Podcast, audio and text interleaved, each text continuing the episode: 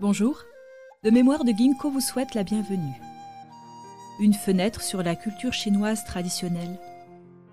Des histoires anciennes et leur profonde sagesse pour offrir une inspiration aux petits comme aux grands. Une invitation pour un voyage vers l'authenticité, la bonté et la tolérance.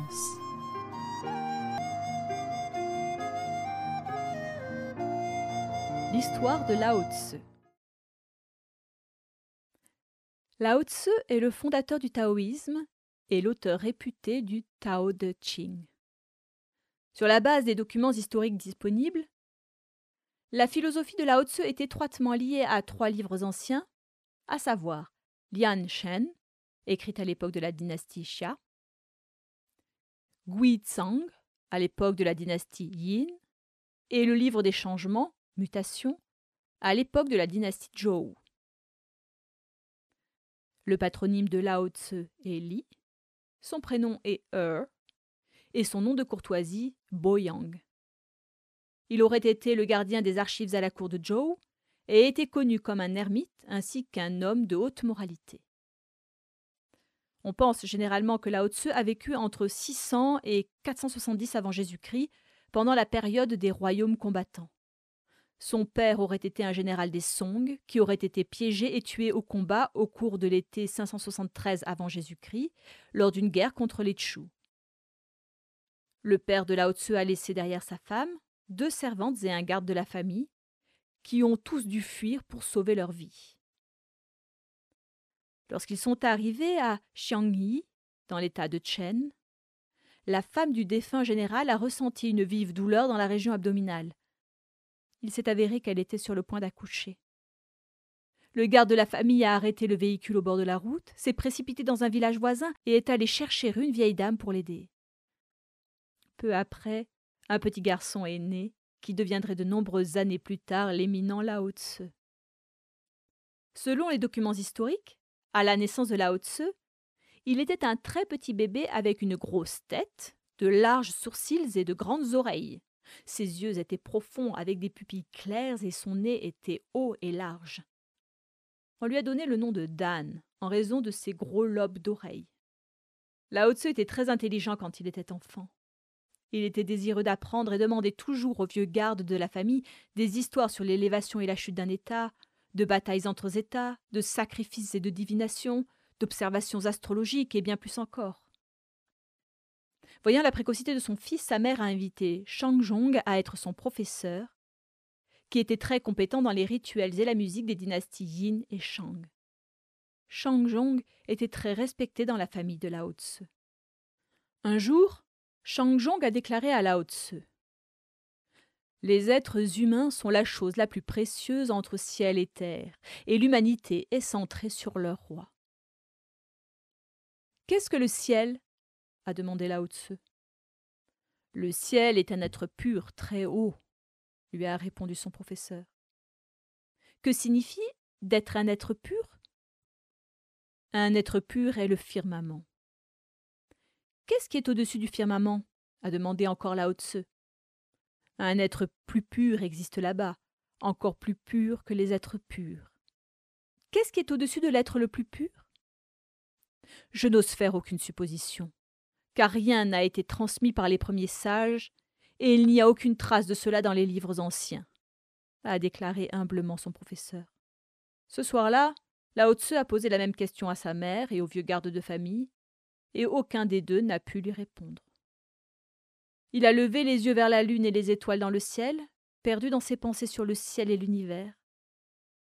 Il est resté éveillé toute la nuit. Zhong a dit plus tard à Lao Tse le ciel, la terre, les humains et une multitude d'autres choses existent dans l'univers. Le ciel a ses principes et la terre a ses lois. Les êtres humains ont une éthique humaine et les objets ont leurs propriétés physiques. Par conséquent, dans le ciel il y a le soleil, la lune et les étoiles en mouvement. Sur terre il y a des montagnes, des rivières et des océans. Parmi les êtres humains, il y a les supérieurs et les inférieurs, les vieux et les jeunes, Parmi les objets physiques, certains sont longs, certains sont courts, certains sont forts et d'autres sont fragiles. Qui a donc mis le soleil, la lune et les étoiles en mouvement? a demandé Lao Tse. Qui a créé les montagnes, les rivières et les océans? Qui classe les êtres humains dans ces catégories et qui confère aux objets physiques leurs attributs? Tout est fait par les dieux, a répondu son professeur. Comment les dieux peuvent-ils faire tout cela? Les dieux ont le pouvoir de changement et le pouvoir de création, donc ils peuvent faire toutes ces choses, a répondu son professeur. Mais d'où ce pouvoir vient-il? Et quand ont-ils commencé à avoir ces pouvoirs? Je n'ose faire aucune supposition, car les enseignants des temps anciens n'ont rien transmis à cet égard, et il n'y a aucune trace de cela dans les livres anciens. Le soir, Lao Tse a posé la même question à sa mère et au vieux garde de la famille, mais aucun des deux n'a pu y répondre. Lao Tse a réfléchi à ce que le professeur lui disait jour et nuit, son esprit était si concentré sur la question qu'il a été dit qu'il n'avait pas pu goûter la nourriture qu'il mangeait pendant trois jours. Un autre jour, Shang Zhong lui a dit Un monarque est celui qui agite au nom du ciel. Les sujets sont ceux dirigés par les monarques. Si le monarque va à l'encontre de la volonté du ciel, alors il devrait être aboli. Si les sujets refusent de suivre le monarque, ils commettraient un péché. C'est la voie de la gouvernance. Puisque les sujets ne sont pas nés monarques, je peux comprendre le principe pour eux. Cependant, si un monarque est né par la volonté du ciel, pourquoi irait-il jamais contre la volonté du ciel? A demandé Lao Tzu à son professeur. Les dieux confient à un monarque le soin de s'occuper des affaires du monde humain en leur nom. Quand un monarque naît, c'est comme si on envoyait un général sur un champ de bataille lointain. Il n'est donc pas lié directement par les ordres de son souverain. Ainsi, un monarque va parfois à l'encontre de la volonté du ciel. Les dieux ont le pouvoir du changement et le pouvoir de la création. Pourquoi ne créent-ils pas simplement des monarques qui agissent selon leur volonté? Je n'ose faire aucune supposition, car les sages des temps anciens n'ont rien transmis à cet égard, et il n'y a aucune trace de cela dans les livres anciens. Le soir, Lao Tse a posé la même question à sa mère et au vieux garde de famille, et encore une fois, aucun d'eux n'a pu lui répondre. Il a rendu visite à tous les savants éminents de Shang-Yi, à la recherche de la connaissance. Il était si concentré dans sa quête que l'on a dit qu'il ne pouvait sentir ni l'humidité de la pluie ni la sécheresse du vent. En une autre occasion, son professeur lui a dit Pour tout ce qui est sous le ciel, l'harmonie est la meilleure option. Sans harmonie, il y aurait la guerre. En cas de guerre, les deux parties souffriraient et aucune n'en tirerait profit. Par conséquent, bénéficier aux autres est en fait bénéficier à soi-même, et nuire aux autres équivaut à se nuire à soi-même. La perte de l'harmonie cause un grand préjudice aux gens. Alors pourquoi le monarque ne fait-il rien? a demandé Lao Tse.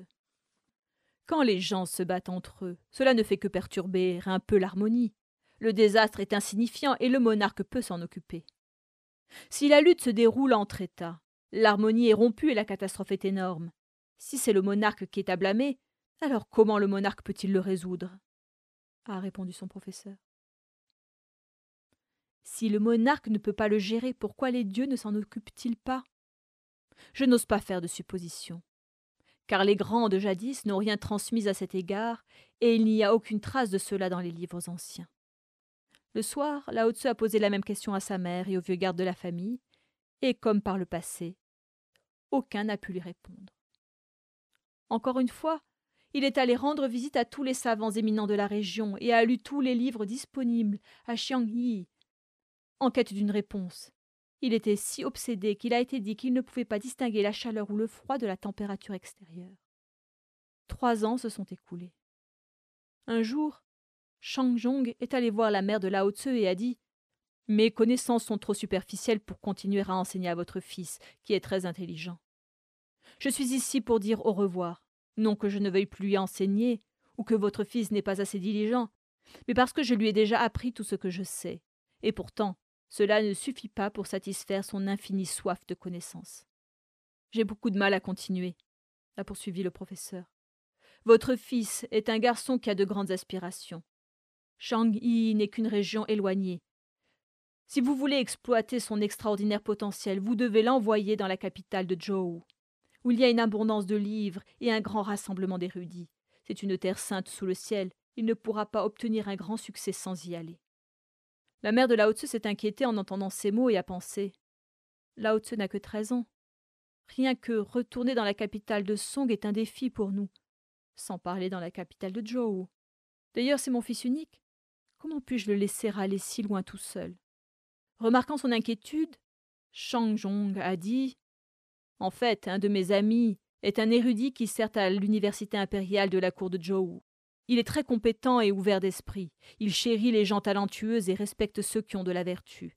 Il passe sa vie à éduquer les jeunes et prend un grand plaisir à aider les gens. Il recommande toujours des gens talentueux à la cour. Il a pris un certain nombre de prodiges sous son aile, des enfants talentueux choisis dans des foyers ordinaires, leur fournissant la pension complète et les traitant comme ses propres enfants, a poursuivi l'enseignant. Mon ami a entendu parler de votre fils par mon biais, et cela fait longtemps qu'il voulait le rencontrer. Quelques-uns de ses serviteurs sont venus l'autre jour et m'ont transmis un message me disant qu'ils pourraient emmener votre fils dans la capitale de Zhou. C'est une opportunité très précieuse. S'il vous plaît, ne la manquez pas. La mère de Lao Tse s'est sentie bouleversée par les nouvelles, qui ont suscité chez elle des sentiments mitigés. Elle se sentait heureuse que son fils ait l'occasion d'aller à Zhou sur la recommandation de son professeur, mais en même temps, elle se sentait également triste de devoir se séparer de son jeune fils. Trois jours plus tard, la mère de Lao Tse et son professeur l'ont vu partir pour Zhou avec les serviteurs du savant. Après son arrivée à Zhou, Lao Tse a été admise au collège impérial et a étudié toutes les disciplines de la connaissance, y compris l'astronomie, la géographie et l'éthique. Il a lu un large éventail de livres, tels que le livre des songs, le livre de l'histoire, le livre des changements, mutations, le classique des rides et le livre de la musique. Il a également étudié les reliques culturelles, divers décrets, règlements et livres d'histoire. Lao Tse a fait de grands progrès et est devenu greffier à la chambre des archives de la cour de Zhou trois ans plus tard, sur recommandation de l'érudit qui l'a accueilli. Cette position lui a permis d'accéder à une énorme collection de classiques, d'essais et de livres. Lao Tse ne pouvait être plus heureux.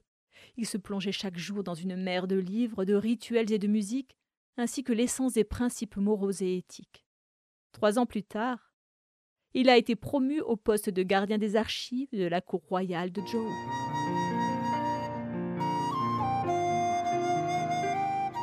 De mémoire de Ginkgo vous remercie d'avoir écouté ce podcast. Au plaisir de vous retrouver pour d'autres histoires.